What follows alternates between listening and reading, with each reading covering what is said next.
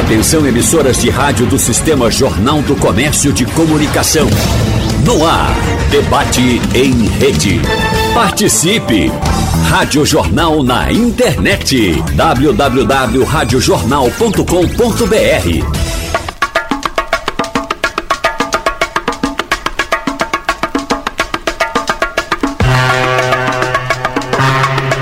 março deste ano, o Grande Recife foi destaque novamente nos noticiários do país e também pelo mundo com incidentes de tubarão no litoral. A Praia de Piedade, em Jaboatão, foi o cenário de dois desses incidentes.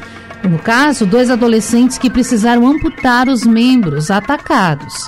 Cinco meses se passaram e as informações sobre essa problemática não estampam mais os noticiários com regularidade, aliás, quase meio ano. O marco simbólico, sim, a gente fixa muito em datas. Mas é importante falarmos como está o monitoramento, como estão os estudos e retomar esse assunto para você. É por isso que no debate de hoje nós vamos falar com os nossos convidados sobre estratégias cogitadas para combater novos incidentes com tubarões, quais os trabalhos executados no monitoramento das praias nesse período, claro, sem prejudicar o meio ambiente, além de orientações para a população e certamente dicas para que a gente possa discutir melhor esse assunto. Participam desse debate hoje com a gente, todos aqui no estúdio da Radional, que nos deixa muito felizes. Ana Luísa Ferreira, secretária estadual de Meio Ambiente e Sustentabilidade, Fernando de Noronha. Secretária, é sempre um prazer recebê-la. Seja bem-vinda. Eu que agradeço, obrigada. Secretária que esteve com a gente lá em março, falávamos aqui antes de começar o programa na onda do furacão, quando aconteceu tudo, veio aqui, falou sobre projetos, sobre planos, e agora a gente dá também esse retorno para a comunidade, né, secretária? Exatamente, Natália. A gente agradece muito a oportunidade, como, como você vinha conversando com a gente, né? A gente não pode falar desse assunto somente quando acontecem incidentes, a gente precisa prevenir. Então, muito obrigada pela oportunidade para estar aqui, a gente deixar esse, esse assunto que é tão importante é, para o litoral, né, aqui para o Grande Recife, ele em pauta para a gente prevenir, né, para que não aconteçam os incidentes. Perfeito. Também conosco hoje, Rosângela Lessa, oceanógrafa, professora do Departamento de Pesca da Universidade Federal de Pernambuco e quero aqui também fazer uma consideração, porque ela já coordenou o CEMIT. É isso? Seja bem-vinda. Bom dia. Bom dia. Eu, bom, primeiro agradeço o convite e é, sim, nós estamos empenhados em manter é, é, estudos e manter reunidas pessoas que é, tenham algum tipo de é, vivência é, nesse assunto dos incidentes com tubarões que, assim, de tempos em tempos, voltam a afligir a população, né? Então, uh, nós estamos uh, disponíveis e uh, bom atentos para dar nossa contribuição uh, sempre que for necessário. Agradeço o convite. A gente que agradece. Certamente, mais uma vez, será muito válida essa contribuição. E também hoje com a gente, Sérgio Murilo, diretor do Instituto Praia Segura. Aliás, o Instituto que teve também massa aqui com a gente, na figura de Rômulo. E hoje você vem aqui representar e falar também sobre essas propostas, o acompanhamento do que tem acontecido. Seja bem-vindo à Rádio Jornal. Bom dia, Natália. Bom dia, nossa secretária Ana Luísa, professora Rosângela. Prazer enorme é, estar aqui com você novamente e dizer que hoje estamos diante de um encontro de gerações, né? Uhum. Temos aqui a Rosângela, que presidiu o CEMIT né, num momento muito difícil com a saída do Fabazin, né? E passou por momentos, né? É, bem complicados naquele período, um momento de efervescência dos ataques de tubarão em Pernambuco, uma cobrança, né, Rosângela, muito grande da sociedade. E agora a nossa jovem secretária assumindo aí essa missão, assumindo a presidência do CEMIT, né, também num momento difícil, né, o governo tinha acabado de assumir quando vieram os ataques, mas eu tenho certeza que Ana também vai fazer um belo trabalho como a Rosângela fez. É uma convergência né, de ideias, de informações, de propósitos, de fato, para que a gente possa não repetir essas notícias, não é? Eu quero contextualizar aqui, inclusive, trazer informação para o ouvinte para relembrar que desde 92 foram registrados 77 incidentes com tubarão no litoral pernambucano. Bom, dito isso, eu quero também falar para o nosso ouvinte que ele é mais do que convidado a participar. Tem alguma dúvida, tem alguma questão a colocar? Quer falar sobre fiscalização nas praias? O que você vê? Você que frequenta a Orla, manda para a gente. 991478520, vou repetir, 991 991478520 e também no Instagram da Rádio Jornal. A gente está lá com imagens para que você possa nos assistir, também comentar. Lembrar aqui aos nossos convidados que nós estamos ao vivo para a Rádio Jornal Recife, Caruaru e Garanhuns. Então, você que está aí no Agreste, não se aveste. Manda mensagem para a gente, tá certo? Bom, temos muitas questões aqui, secretária Ana Luísa, porque reouvir aquele nosso debate lá de março, para que a gente possa ver ponto a ponto algumas questões que foram colocadas, mas de maneira bastante geral para esse nosso começo de conversa. De março para cá, no que foi possível avançar? O que, que a senhora pontua como questões positivas nesse assunto de lá para cá? Sim, obrigada, Natália. De março para cá, a gente efetivamente tomou as ações que foram anunciadas naquele momento. Uhum. Né? Então, o edital da FACEP foi lançado, é, quatro iniciativas elas foram selecionadas e são iniciativas que elas trazem visões é, extremamente interessantes e diversas né, sobre, sobre a questão. A gente tem, por exemplo, uma análise é, econométrica, né, para subsidiar as decisões e as informações. A gente tem uma análise socioeconômica é, do impacto dos incidentes com tubarões na economia, efetivamente, é, do litoral do Grande Recife. É, então, essas visões diversas né, que foram apresentadas é, via edital da FACEP, elas são um passo que agora a gente já vê na realidade quem tinha, né, os pesquisadores que tinham projetos que vão ajudar é, o governo do estado, os municípios, a população a lidar melhor com esses incidentes com tubarões, é, a gente tem efetivamente dados com relação a isso.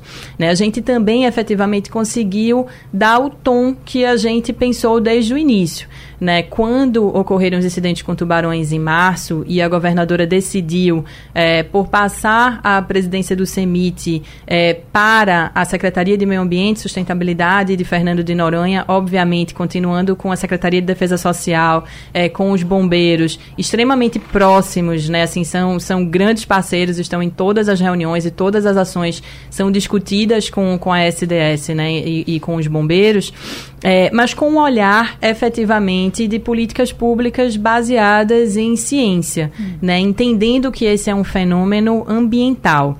Então, hoje, o grande tom é, de atuação do CEMIT, ele tem a ver com educação ambiental, a gente reconhecer que a educação ambiental é a principal ferramenta que a gente tem hoje disponível é, para lidar com esse assunto.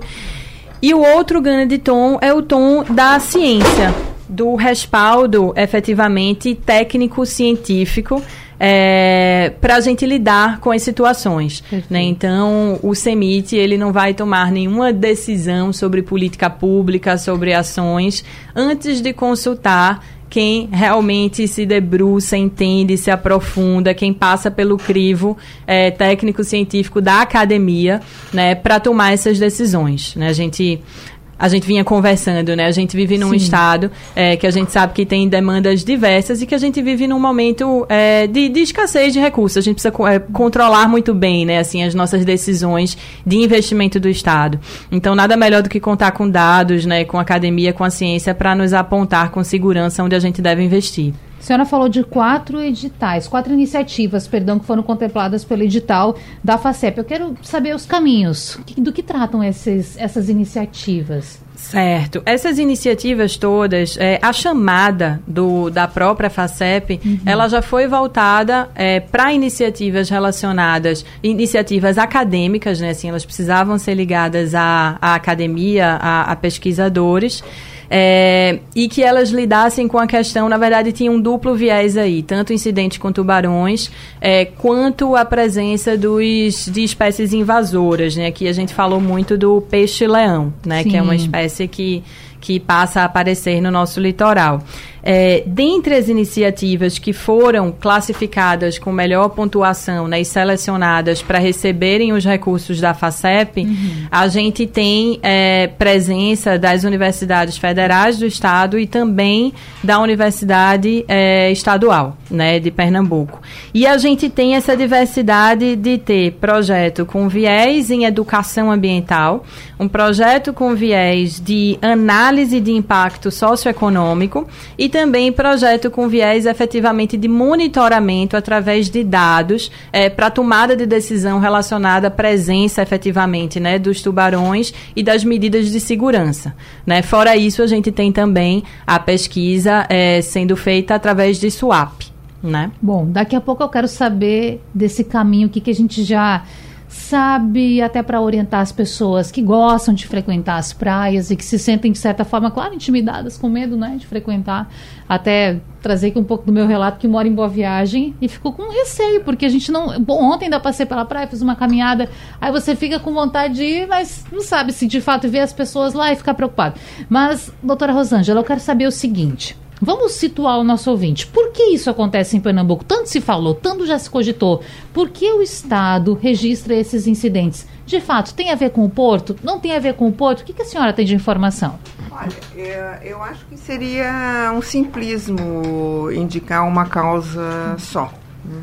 Sabemos que é um conjunto de, de situações e dentro desse conjunto de situações estão as modificações ambientais, né?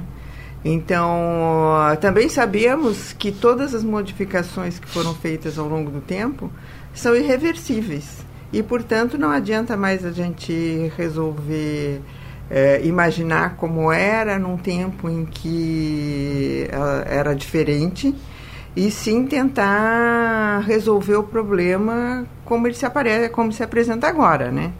E é, dentro das uh, do que é mais possível uh, de fazer, estão essas componentes que foram traduzidas nesses projetos que foram uh, selecionados. Então, eu acredito que o Estado de Pernambuco adquiriu ao longo do tempo um cabedal de experiências que nos habilitam a não inventar a roda, né? Nos habilitam a partir daquele ponto de onde já se adquiriu muito conhecimento para frente. Então, nisso aí estão as pesquisas que estão sendo desenvolvidas com os tubarões, né, que vem de um já de uma tradição quase, né, porque desde os primeiros incidentes, projetos começaram a ser desenvolvidos uhum.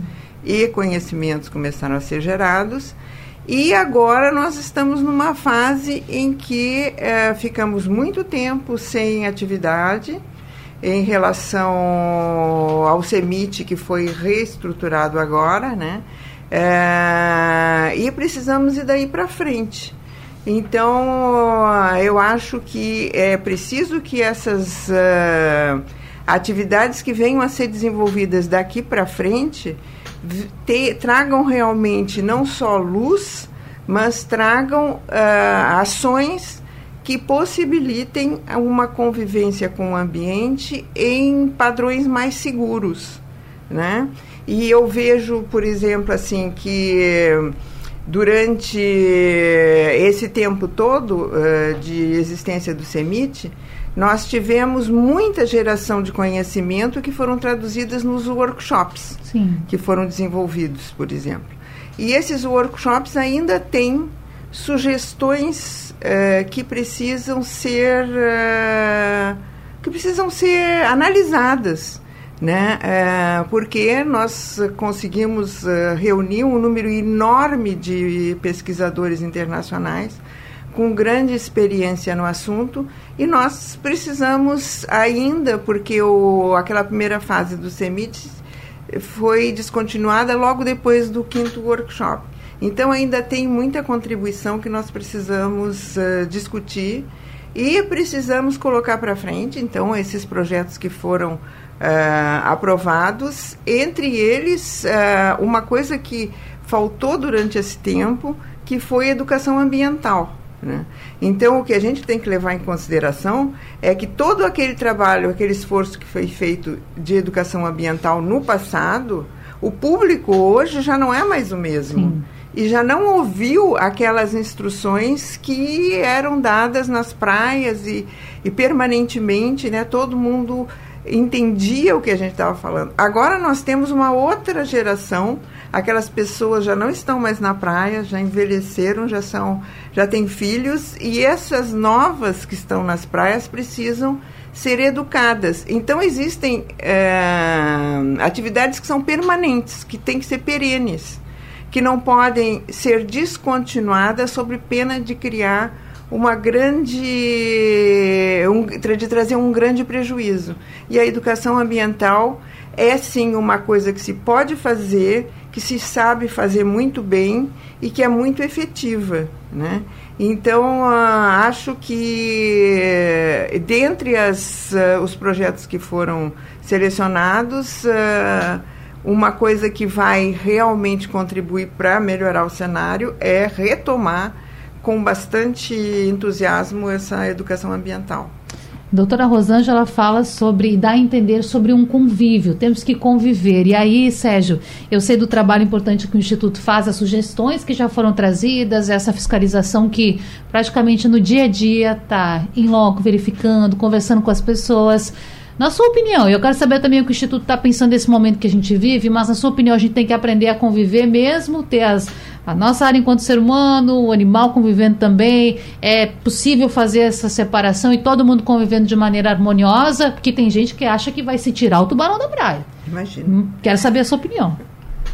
Bom, primeiramente dizer que o CEMIT precisa ser uma ação de Estado, não apenas de um governo. Como disse a professora Rosângela, a partir do momento que você descontinua não é, um órgão de fiscalização, de monitoramento, como era o CEMIT, com muita força, né, que teve aí grandes nomes na sua presidência, como Fabazin e a própria professora é, Rosângela, o Estado, né, o governo, naquele momento, perde uma ferramenta muito importante de fiscalização. Você não pode ter um problema instalado num Estado onde você não tem ninguém ou um comitê, ou várias pessoas que possam estar acompanhando né, aquele tipo de problema. Isso é uma falha que a gente acompanha, não só em Pernambuco, mas em todo o Brasil, em todo o mundo, né, é a falha do poder público. É a falha das pessoas que estão à frente né, das representações. Eu sempre digo, é, o Estado ele é conduzido, ele, ele tem o seu CNPJ, mas ele é conduzido por CPFs. Então as pessoas que estão à frente precisam é, realmente colocar é, determinados problemas como permanentes. E o ataque de tubarão em Pernambuco é algo que né, pode passar aí anos, que vai ficar um resquício na memória das pessoas, um trauma que eu duvido a você, daqui a 20, 30 anos ninguém ainda terá coragem de tomar um banho de mar seguro nas praias de Boa Viagem. Agora a gente precisa tomar uma série de medidas, como disse a secretária e disse a professora Rosângela, a questão ambiental hoje é o tipo de projeto mais barato e mais eficaz né, no sentido de evitar um ataque de tubarão. Logicamente, a gente tem que ter outros olhares em relação ao problema. A gente tem hoje uma questão ambiental que precisa ser vista. O Praia Segura, é, durante toda a sua atuação no CEMIT, desde o primeiro dia de fundação do CEMIT, nós participamos de todas as reuniões de uma forma ordeira, democrática, propositiva, né, sempre fazendo e tendo um papel fiscalizador. Para você ter uma ideia, partiu da gente a denúncia do fechamento do matador de Jabatão dos Guararapes, quando naquele momento é, o poder público fechava os olhos para aquele problema. É? Então você tinha um matador que jogava é, milhares de metros cúbicos de sangue, vísceras in natura é, dentro do afluente Palmeirinha, que era um afluente do rio é, Jaboatão. Então, como a gente dizia na época, era um fast food para tubarão, né? era um fator de atratividade é, muito grande. Né? Então, isso era um ponto que precisava ser atacado e fecharam os olhos na época, como fecham os olhos para muitas outras questões, como a questão do, do esgoto, do lixo, da ocupação irregular né, dessas faixas litorâneas, que isso faz também com que é, haja essa atratividade. Dizer também que a gente precisa, secretária, é, ter uma grande campanha de desmistificação de que Pernambuco hoje é um estado infestado de tubarões. Isso não é verdade. Né? Nós temos um trecho é, reduzido de praia onde tem os incidentes, mas se você chegar hoje em qualquer lugar do Brasil e do mundo, todo mundo tem medo de vir a Pernambuco. Então a gente precisa realmente deixar claro, através de grandes campanhas aí educativas, promocionais, de que é, está sob controle, digamos assim, a partir do momento que a população tome os seus cuidados e que os projetos que estão aí sendo maturados é, possam entrar em funcionamento e a gente ter é, complementos né, com outros projetos, como a gente sempre apresentou aqui o projeto das telas, que eu queria também entrar Sim. nesse assunto, que eu tenho um fato novo para colocar para vocês, um fato grave, que a gente está muito preocupado, mas que a gente mais à frente a gente conversa. Daqui a pouco a gente volta a falar das telas, até porque essa foi uma sugestão lá naquela nossa conversa de março, não é? Agora, secretária, Vou voltar novamente para a gente fazer esses comparativos, porque você pega o trecho ali de piedade, a gente sabe da fiscalização intensa, quando tem feriadão, fim de semana, todo mundo já fica bastante atento, os olhos estão por lá, helicópteros né, que ficam rondando, a gente sabe que tem um olhar mais atento. Agora você vai para Boa Viagem, por exemplo, no fim de semana vê muitas pessoas. E aí o que o, o ouvinte ele quer saber de prático é: posso tomar banho de mar em Boa Viagem ou não posso? Hum. Onde eu posso ir? Olinda, onde aconteceu aquela situação do incidente com o rapaz o surfista, que era um ponto já que era monitorado também, se tinha essa informação da presença dos animais. Onde a gente pode ir? O que a pessoa quer saber é, o que, que eu faço? Preciso ir para outro local ou tem alguma praia que eu possa me sentir seguro? E aí? Perfeito. Existe um trecho que é de alerta, hum. né? Assim, cerca de 30 quilômetros aí no, no, no nosso litoral, que pega aí alguns municípios, né? Do, do Grande Recife, é, e que todo esse trecho efetivamente é um trecho de alerta. Né? A gente, na sequência dos incidentes com tubarões, a gente precisou dar diversas entrevistas nesse esforço que essa entrevista de hoje também faz parte de educação ambiental, né? de efetivamente ver que vítimas recentes de incidentes com tubarões é, pertencem a uma geração que muito provavelmente não tiveram os alertas né, da primeira leva, digamos assim, do CEMIT e dos incidentes com tubarões. Então a gente precisa retomar essa, essa fala constante. É, e por isso que eu volto a agradecer a presença aqui. Então, nesse trecho, efetivamente de alerta, o indicado é que se tome banho de mar somente se condições de segurança forem observadas. Né? Então, em trechos que sejam abrigados por recifes de corais, é, numa maré baixa, num, numa situação em que a água não esteja turva, é, a gente precisa olhar que existe uma correlação da lua né, com, com o quanto a maré fica mais cheia. Então a gente precisa sim estar atento e alerta é, também em áreas de boa viagem. E eu acho que é muito importante a gente é, falar que não é o litoral de Pernambuco inteiro. Né? A gente tem, tirando esse trecho é, as praias de Pernambuco é, são praias absolutamente seguras, né? onde esse, a gente. Desculpe interromper, secretária, mas esse trecho, para situar o nosso ouvinte, ele pega de que cidade a que cidade? Claro que não todos os pontos, mas só para situar um pouquinho o nosso ouvinte. É, ele pega ali de Olinda, em Olinda, no, no caso que teve só no uhum. início, efetivamente, né? Ali Del Chifre, onde aconteceu o incidente, é, até os recifes ali do Paiva, né? Uhum. No, no Cabo de Santo Agostinho. Então, esse trecho é um trecho que efetivamente requer atenção, em que a gente não recomenda é, o banho de mar sempre que a maré estiver cheia, é, sempre que a água estiver turva. É, de fato, a gente precisa nessa situação em que a gente está falando de possibilidades de incidentes extremos, precisamos ter precaução. Né? Acho que não, não é um cenário em que vale a pena a gente apostar, é. né? Pagar para ver. E eu quero saber, Rosângela, se esses pontos mudaram com o passar dos anos. Vocês acompanhavam, mudou, esse comportamento está diferente? Porque as pessoas acompanham muita informação, então ficam fazendo esse comparativo também com o passado. Aquele ponto ali da, na altura da igrejinha da piedade, de piedade, ele ficou, parece que estigmatizado, Sim. não é? Então, explica pra gente, como era em comparação com o que está hoje, mudou alguma coisa? É, não, não mudou porque as características uh, de, uh, morfológicas e de fundo de correntes, permanecem as mesmas. E nós sabemos que ali o, existe um canal que passa muito próximo da praia e os tubarões que vão, que se dirigem para em direção ao norte, passam, estão naquela área que não tem uma proteção de arrecifes, né? Então, aquela é uma das áreas mais, digamos, clássicas uhum. em termos de incidentes de tubarões em Pernambuco, é a igrejinha com todo o seu histórico, né? É, anedótico, inclusive, de registros que foram gerados ao longo de 50 anos. É, mas, é, então, toda essa área que a secretária descreveu é realmente a área de risco de incidentes com tubarões. Dentro dessa área, eu trago um, um olhar de quem participou do workshop, do último workshop de, do pessoal da Austrália e da África do Sul, e eles é, é, sugerem que dentro desta área existe, existe trechos com mais perigo e uhum. trechos com menos perigo. Então, as áreas onde tem recifes é, que são contínuos, são as áreas, digamos, mais protegidas que as pessoas que podem uh, querer desenvolver seu lazer dentro de uma determin, dentro de determinadas uh, precauções uh, podem usufruir melhor e outras áreas que são completamente muito muito mais o risco é muito maior então, a, o que eles propuseram na última, na, na último encontro foi que se fizesse uma uh, uh, uh, informação ao público de que áreas eram essas que eram mais eh, seguras.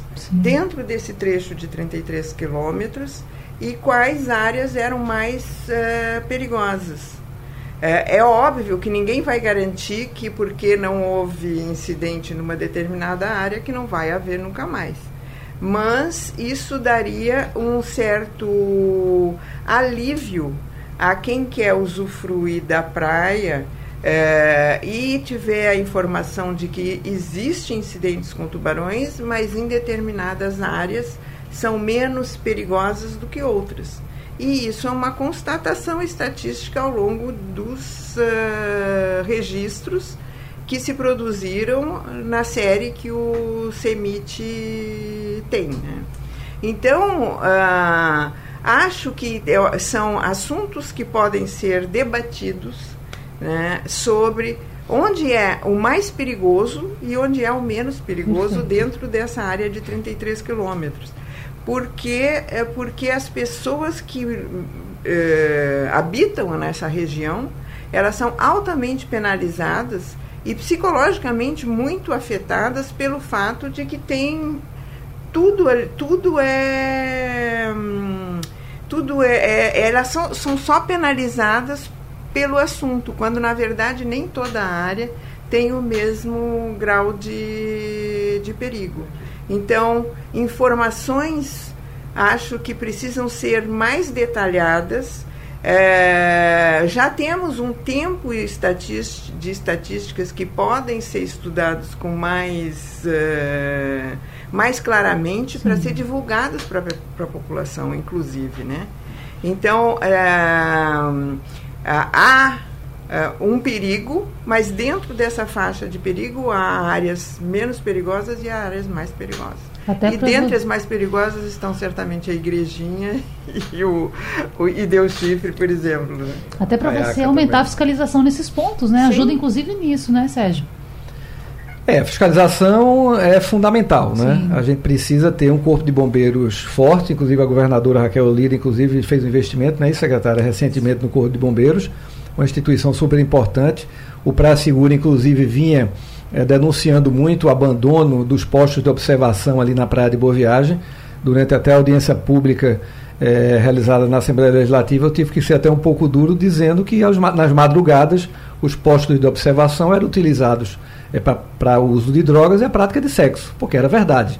Eu coordeno um projeto ao lado de um posto de observação, que é o projeto Praia Sem Barreiras, né, que oferece um banho de mar assistido para pessoas com deficiência, e a gente tem relatos de que esses postos são utilizados na madrugada de uma forma né, completamente estranha. Então, o, a fiscalização do poder público é super importante. O aparelhamento do Corpo de Bombeiros é, também é super importante. A gente precisa ter um Corpo de Bombeiros forte, estruturado e com poder de polícia, para realmente retirar aquelas pessoas de dentro do mar. Nós vimos, inclusive, naquele ataque que aconteceu em Piedade, que no dia seguinte as pessoas estavam novamente tomando banho de mar com a água né, acima da cintura, cintura e tendo inclusive uma certa resistência de, de sair da água mesmo com o chamamento é, do Corpo de Bombeiros. Então acho que precisamos ter aí é, um aparato é, governamental forte, é um novo governo que está assumindo, né? Para o novo governo é um tema novo também, né, que está se deparando é, com o problema. É, a reestruturação do CEMIT e a ida do CEMIT agora é, para a Secretaria do Meio Ambiente é, e com a, as instituições presentes e, digamos, com essa força né, do debate, é, de levar a academia para dentro do CEMIT, realmente estudar todas as possibilidades, eu acho que isso é um ganho é muito forte. Agora, a gente não pode fechar os olhos para coisas que acontecem no estado de Pernambuco. Durante a audiência pública na Assembleia, eu inclusive fiz uma denúncia em relação à utilização de dragas que estão é, trabalhando em Jaboatão dos Guararapes. Então é um braço de mangue né, que está sendo drenado e esses sedimentos eles são levados para dentro do mar. E isso coincidiu bastante com aqueles ataques que aconteceram agora recentemente no início do ano. a gente até conversou é, com o presidente do CPRH para levantar informações sobre né, a potencialidade desses sedimentos terem chegado à praia e terem atraído mais tubarões e com isso né, ocasionado aqueles ataques em tão pouco espaço de tempo. Tivemos também a dragagem do Porto de Recife, alguns anos atrás. E vocês lembram que logo em seguida apareceram dejetos em todas as praias de Recife né, de lixo, tudo que é sedimento que poderia estar ali é, enterrado, aquilo ali foi removido e ficou em suspensão. Então, acho que tudo que for feito é, em termos ambientais precisa ter uma fiscalização muito grande. E a gente precisa realmente trabalhar num dos itens que o CEMIT é, possuía, de pesquisa, monitoramento e educação ambiental, a questão da recuperação ambiental. A gente precisa investir forte é, nesse item. A gente precisa né, verificar também é, todo esse ecossistema marinho, né, se esse meio ambiente aqui nas praias urbanas estão ou não equilibrados. Porque por causa disso, você tem uma ideia, é, os esportes náuticos em Pernambuco estão proibidos há mais de 15 anos, 20 anos. Então foi toda uma geração é, prejudicada. Né? Boa Viagem tinha uma efervescência nos anos 80, nos anos 90, né, de eventos é, na Praia de Boa Viagem, com vários campeonatos, né, toda aquela efervescência da juventude, que tudo isso ficou para trás. E hoje os jovens estão surfando ali na área do Nordestão, que é bem próxima à área é, do Paiva. Né? É, dentro do mar não tem muro. Sim, então sim. a proibição vai até o Paiva. O pessoal do surf está surfando a uns 500 metros depois. Quer dizer, estão se arriscando. Claro. Por isso que a gente volta é, nessa proposta das telas de proteção dentro de uma configuração importante, interessante, que quando você me avisar a gente conversa sobre isso. Mas, gente, prometemos também responder algumas questões dos ouvintes. Eu quero aqui começar com o Canidé dos Incansáveis, que ele fala assim: se no trecho da igrejinha do Pina, lá na altura desse ponto, tem um canal onde os tubarões se aproximam dos banhistas, não tem nenhuma solução? A gente não pode fazer nenhuma barreira? O que, que a gente pode fazer para resolver isso? Aí o Canidé também acrescenta: eu quero saber se o Estado está preparado com segurança para evitar que os banhistas ingressem no mar nos pontos em que não devem ingressar. Então vamos lá. Segurança, foi reforçado esse efetivo? O que, que a gente tem?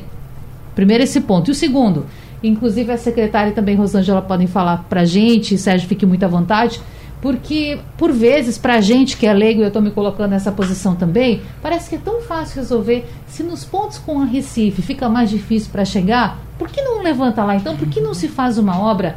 De fato, essa imaginação, secretária, que muitas vezes as pessoas têm ela está no caminho certo? Seria uma obra de grande recurso? É possível fazer? Não é? O que, que vocês têm de informação? Natália, eu, a gente precisa é, levar em conta o equilíbrio ambiental como um todo. Né? A gente, obviamente, está muito acostumado e é uma perspectiva extremamente válida e protagonista a perspectiva do, do ser humano, óbvio. É, mas a gente precisa entender que, que nós, seres humanos, né, somos dependentes totalmente de um equilíbrio ambiental extremamente complexo e delicado. Né? O tubarão ele faz parte de uma cadeia, né? assim, de, de um ecossistema. É, ele tem um papel muito importante nesse ecossistema é, e a gente não pode né, tomar soluções talvez simplistas, né, que parecem simples sobre o nosso, sobre o nosso ponto de vista, é, mas que teriam, não tenha dúvidas, é, resultados que, que poderiam ser catastróficos em outros pontos. Mas é interessante, acho, na própria audiência pública, né, em que, em que estivemos juntos, né, falado muito, muitas pessoas pensam, poxa, por que, é que a gente não extermina os tubarões, né? Chegou-se a esse ponto, né, assim, de, de pergunta e de sugestão. É, e não é assim. No, no meio ambiente, cada espécie, ela tem o seu, a sua... É, a sua responsabilidade, digamos assim, o seu papel efetivamente nesse equilíbrio. Uhum. Então é por isso que muitas vezes, né, por mais que, que soe é, negativo para nós seres humanos, mas a gente precisa efetivamente respeitar né, algumas condições que são postas e, e buscar amenizar. Né? A gente precisa mais uma vez né, assim, grifar que não é todo o nosso litoral que tem essa restrição, que tem esse alerta. É, a gente tem os pontos que são de alerta, a gente tem os pontos que são efetivamente de alerta vermelho, né, aqueles pontos lá, é, o surf no, em Del Chifre, né, o ponto da Igrejinha. É, em Boa Viagem é alerta, mas a gente também atenta para as condições que podem ser servir como é, para amenizar efetivamente, né, quando você está nas luas é, que não seja lua cheia, é, quando você tem uma maré baixa, quando você está numa área protegida por arrecife, quando há uma boa visibilidade da água, enfim. Mas a gente precisa ter muito cuidado, efetivamente, e por isso que o CEMIT ele tem hoje uma configuração muito voltada para o técnico científico, é, para a gente evitar soluções que não tenham esses respaldos, né? Assim, que sejam Sim. soluções que passam, são mais simplistas, mas que não tenha dúvida, vai ter depois consequências é, não desejáveis saudáveis para o ser humano também. E as telas, Sérgio? Pode ser uma opção? Olha, é, o projeto das telas tramitou é, dentro do CEMIT por bastante tempo. Nós passamos aí por vários governos, né? Iniciamos no governo Jarbas, e depois é, Mendonça assumiu, né? veio Eduardo Campos. Então foi um, um período de maturação. Era um projeto novo, um projeto ousado, né, inédito, então precisava realmente de um prazo de maturação é, muito forte. E nós cumprimos né, todos esses prazos, é, levamos para dentro do CEMIT, na gestão do Fábio, é, essa discussão do projeto.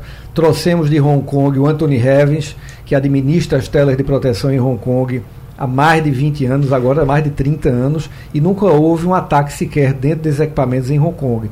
São equipamentos muito eficazes, seguros, não é, que não aprisionam animais marinhos, como outras redes, no caso, né, que são utilizadas em outros países que têm a função de exterminar é, os tubarões. E não é isso que a gente quer. A gente quer uma convivência harmônica entre o homem e a natureza, o homem e os tubarões.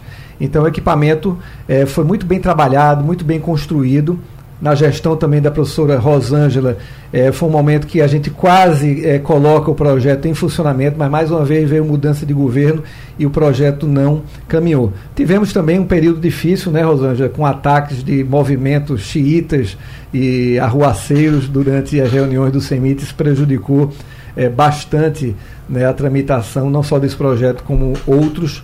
Não é? E a gente precisava é, colocar esse equipamento não como a solução, que não é a solução. Era, digamos, mais um equipamento, mais um projeto que poderia se somar aos demais e resolver um problema específico, que era justamente é, a proibição é, dos esportes náuticos numa área urbana, né, que aconteciam esses campeonatos, digamos, há muito tempo. Então, a nossa ideia era implantar esse equipamento é, na Praia do Boa Viagem, um equipamento móvel que seria instalado e ficaria por pouco tempo dentro d'água, para que ele pudesse ser removido, né, que se fizesse todo o monitoramento, a manutenção, e ele entraria novamente é, dentro do mar. Não é um equipamento caro, é facilmente, inclusive, bancado pela iniciativa privada. Não é? Tem uma e, estimativa de valor? Olha, atualmente nós orçamos, e eu vou falar sobre isso através do, do desafio da Prefeitura do Recife, no primeiro ano em torno de um milhão e meio, mas uhum. no segundo ano isso cai é, para 400 mil, 500 mil, que seria a parte de manutenção. Então não é um equipamento caro e a nossa ideia é buscar agora os licenciamentos para que esse equipamento seja é, implantado de forma pontual para eventos específicos e não como a gente pensou antigamente de colocá-lo todos os finais de semana é, para a população. Então a gente está mudando um pouco o foco. Agora, o que me preocupa bastante é que a Prefeitura do Recife lançou um desafio né, de inovação aberta e são cinco desafios. O desafio número 5 é o desafio dos tubarões. Então a Prefeitura do Recife reservou 1 milhão e 600 mil para alguma solução eh, em relação à questão dos tubarões, com possibilidade de mais 8 milhões de reais no período de quatro anos. Né? E o que é que acontece? Foi criada uma comissão julgadora, nem todos da comissão julgadora eram especialistas no assunto, e três projetos foram aprovados. O Shark Barrier, que é um projeto da África do Sul, o segundo são as boias eletromagnéticas que tramitaram dentro do CEMIT durante bastante tempo, e o terceiro era uma tartaruga, que é um espinhel para captura de tubarões. O que mais me preocupa hoje, não só a mim, como várias pessoas que eh, tiveram eh, ciência, é esse primeiro projeto, hum. o Shark Barrier. Por quê? Esse projeto ele vem sendo maturado na África do Sul há bastante tempo, já passou por diversas eh, modificações. Ele leva em conta o seguinte, que na África do Sul existem algas marinhas né, que vão desde a areia até a superfície, algas de 20, 30 metros de altura, e formam uma floresta. Então, na África do Sul, as, as águas são bastante limpas. Então, o tubarão, quando ia, digamos, atrás de uma foca, a foca se escondia dentro dessa floresta de algas e o tubarão não entrava. Não é? Teoricamente, não entrava. Então, eles criaram um equipamento formado por tubos de PVC, um equipamento aberto, cada tubo tem uma distância de meio metro a um metro um do outro, e dentro tem ímãs. Né? Então eles testaram isso nas Ilhas Reunião, profundidades altíssimas, água limpa, límpida e com tubarão branco. Né? E vieram ao Brasil participar do edital, porque nós temos no mundo o chamado caçadores de editais, onde tem recurso, ele vai e apresenta é, o projeto. Então eles deram entrada no projeto e como santo de casa não faz milagre, aparece lá uma, uma americana falando inglês, né, mostrando lá o seu projeto. Isso deve ter impressionado algumas pessoas da comissão julgadora que terminaram votando nesse projeto. Agora sim é um risco muito grande. Se esse projeto fosse bom, ele estaria funcionando na África do Sul uhum. e não está. E não e até porque aqui tem tubarão branco, pelo que a gente não sabe. Tem, não. exatamente. E outro ponto é também essa questão das algas que você colocou que não existe Os aqui. Os tubarões daqui não, digamos, nunca se depararam com essas algas. Então, digamos assim, né, biologicamente eles não terão receio dessas algas. Agora sim, tem coisas muito mais graves. Né? Primeiramente, são equipamentos abertos, onde o tubarão ele passa entre esses tubos é, de PVC. Né? Não vai ser o imã que vai barrar o tubarão. Você imagina o tubarão saindo do canal do Acaiaca, que fica praticamente 50 metros em posição de ataque a um banhista. Você acha que o tubarão ele vai frear diante de uns tubos de, de, de PVC balançando debaixo d'água, uma água escura. E nós temos aqui os tubarões tigres, né, que andam em cardumes. Então, você vai ter tubarão grande, médio e de pequeno porte que pode facilmente é, romper é, esse equipamento, porque o equipamento ele é aberto. Então, eu tenho certeza que a população não confiaria de colocar o seu filho dentro da praia com um equipamento que não está funcionando em lugar nenhum do mundo, um equipamento aberto onde o tubarão pode passar entre essas varetas. Então, assim, o que a gente é, quer colocar de público, aproveitando o espaço do programa, é dizer que a Prefeitura do Recife precisa pensar muito bem antes de aprovar. A ideia é que a prefeitura assine o contrato agora no dia 1 de setembro. Né? Então, como é que a prefeitura vai assinar um contrato de 1 milhão e meio, 1 milhão e 600, com é, uma expectativa de 8 milhões de reais, sem esse projeto sequer ter passado pelo CEMIT, sequer ter passado pelos Maturado. órgãos de licenciamento. Uhum. Né? Então, digamos, o contrato depois de assinado, como é que fica se esse equipamento não for aprovado? Então, há um receio muito grande. Né? Inclusive, eu conversei ontem com o presidente da Confederação Brasileira de Surf, o Teco Padarato, no evento em João Pessoa, e ele disse: a confederação não irá realizar nenhum evento na Praia de Boa Viagem com esse equipamento da África do Sul. Por isso que a gente orienta e a gente pede o apoio aqui da secretária, eh, da Secretaria do Meio Ambiente também da Prefeitura, do CPRH, do ICMBio, que avalie tá, o projeto do Praia Segura, que nós vamos dar entrada pedindo que o equipamento seja implantado de forma pontual instala para um campeonato esportivo e esse equipamento é retirado logo em seguida e que haja realmente um olhar muito cuidadoso e urgente em relação a esse projeto Shark Barrier que foi aprovado através do edital do EITA da Prefeitura do Recife. É um risco enorme que a população vai é, passar a partir do momento que a Prefeitura banque um projeto onde que não se cria uma barreira física que possa realmente você criar áreas de segurança para a prática dos esportes náuticos que estão proibidos há mais de 20 anos, que hoje o próprio decreto governamental permite o banho de mar e a prática de esportes, desde que haja é, uma área protegida. Isso já está no decreto. Então, se o projeto do Praia Segura for aprovado, a gente tem condições de voltar né, à alegria da Praia de Boa Viagem nos anos 80 e 90 com grandes campeonatos esportivos. Tema também que nós, enquanto imprensa, vamos questionar a prefeitura, saber do andamento. Importante você trazer isso para que a gente possa dar esse retorno, inclusive, para a sociedade. Agora, temos um áudio de ouvinte aí, Avanildo. Vamos lá, vamos ouvir. E eu quero, professora Rosângela, que a senhora escute, claro que todos nós façamos a audição, para que a gente possa responder se essa seria uma opção viável ou não. Vamos ouvir. Bom dia a Rádio Jornal. Aqui quem fala é, é Marcos. Né? Veja só, métodos que são adotados na Austrália, em alguns países que teve né, ataque do tubarão, como rede de, de contenção, essas coisas assim, e mais estudos. Não poderia ser é, aderido aqui não no estado de Pernambuco. Né? A Confederação Pernambucana de Surf já mandou é, alguns anos atrás essa mesma proposta e o que foi que ficou resolvido? Vamos então saber, até porque ele é do surf, mandou mensagem aqui pra gente, tá com a sua foto surfando, deve estar tá ansioso, é o né? grande interessado, é, né? Pra é. poder... E aqui a gente pode dar de resposta, e claro, na sua opinião, professora, o que de prático poderia ser feito para tentar minimizar essas ocorrências? Olha, na minha opinião, não é exatamente na minha opinião, mas eu acho que é no histórico uhum. de desenvolvimento dessas redes na Austrália. Então, o que nós temos lá é que é, essas redes são bastante impactantes do ponto de vista ambiental e várias espécies, inclusive, interagiram, têm interagido com essas redes, como o dugong, que é um, um peixe boi é, na, daquela região. E, e, teve bastante problemas, porque as redes não são contínuas, elas são é, redes que intercaladas, deixam né? intercaladas Eles e deixam um espaço no meio. Então não há segurança de que essas redes têm 100% de confiabilidade. Aliás, não existe nenhum instrumento. Eu fui em 2014 para Mônaco para um evento de de todas as uh, tecnológico, de todas as tecnologias disponíveis para uh, esse, esse lidar com esse problema e não há nenhum uh, equipamento que garanta 100%. Então, uh, é, eu acho assim um investimento altíssimo, uma, um problema enorme que vai ser criado para o Estado, porque essas redes precisam ser mantidas é, limpas. E quem vai fazer isso? É, não sabemos. Né? É, certamente isso não está nas competências de ninguém que faz parte do nosso entorno. Né?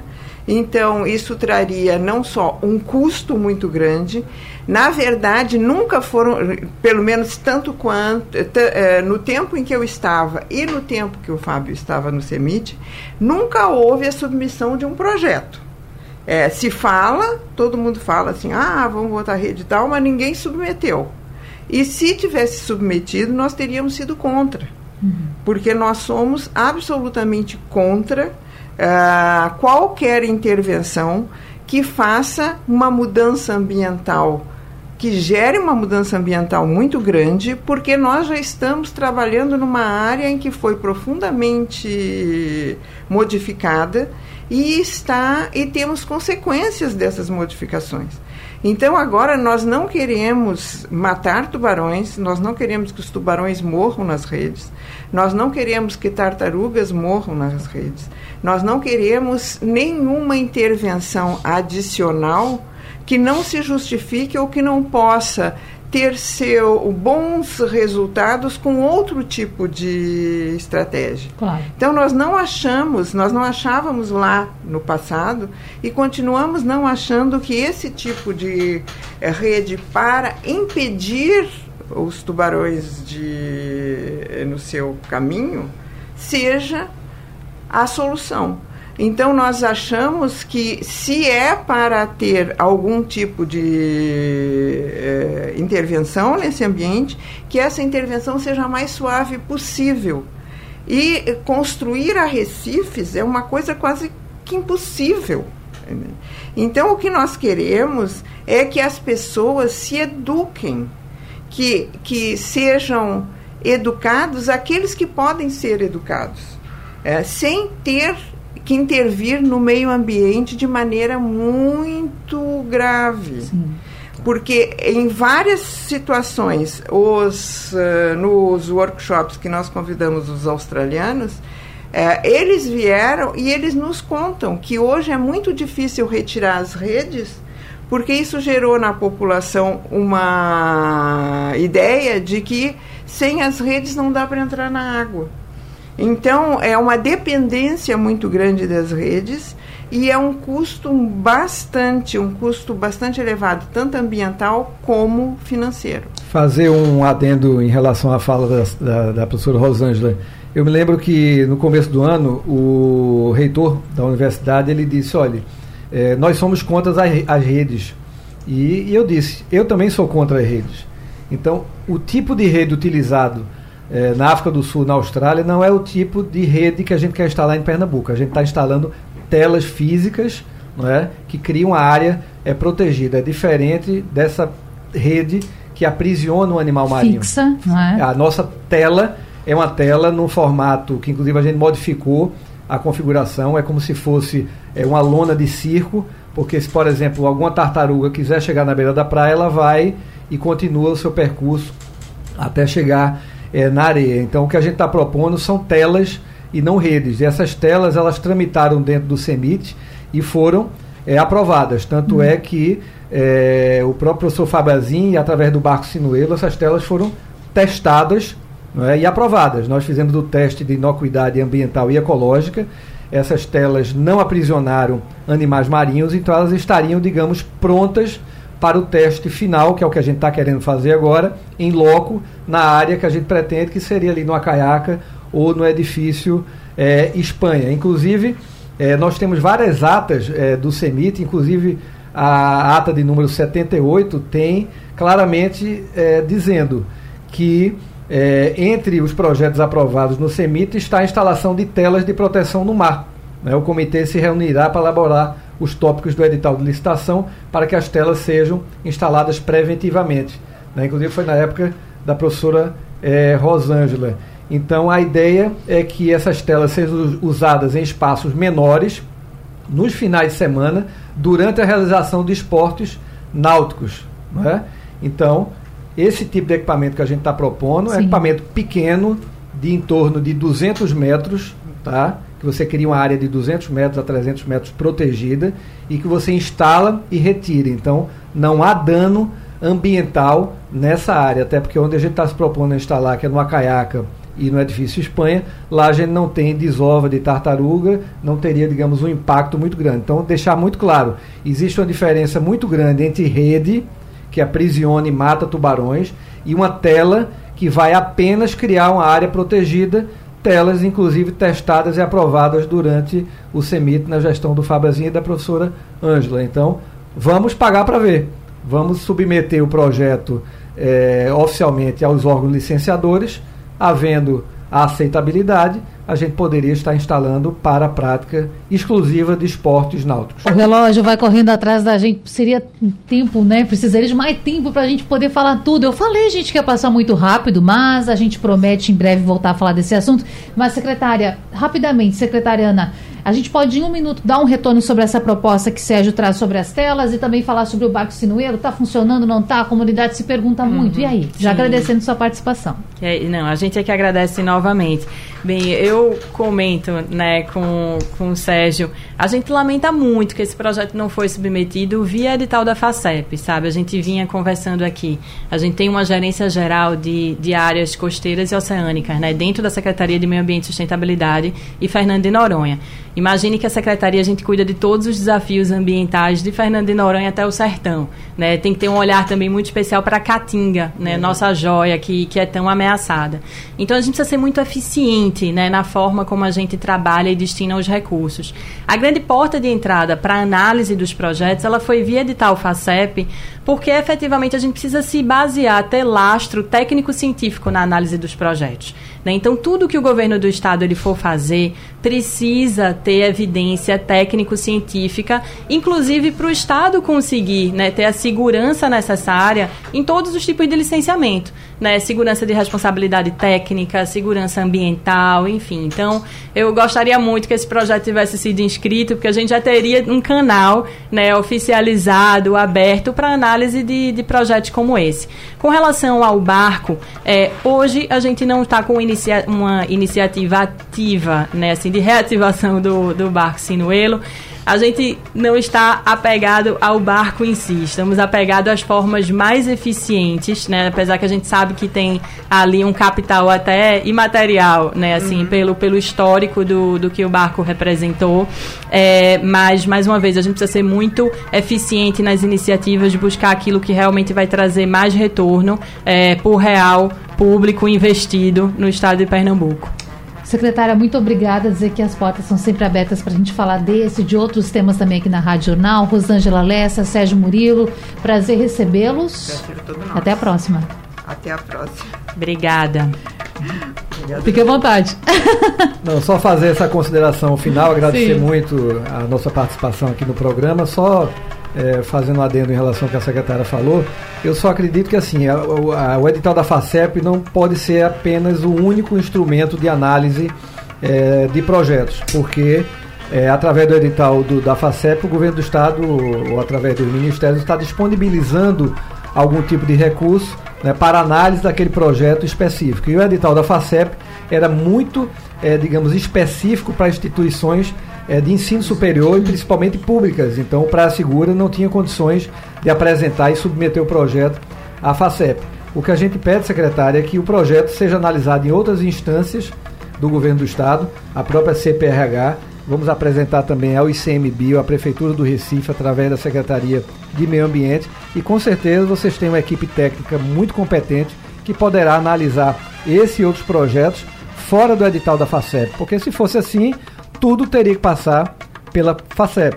Mas o Estado tem condições de analisar outros projetos que não sejam projetos que é, necessitem de financiamento. Eu já garanto a você que os recursos nós já temos como conseguir com a iniciativa privada. Agora a gente precisa que o Estado analise o nosso projeto, que o governo federal analise, todos os órgãos licenciadores, né, para que esse projeto claro. seja ou não aprovado. E aí o recurso a gente corre atrás.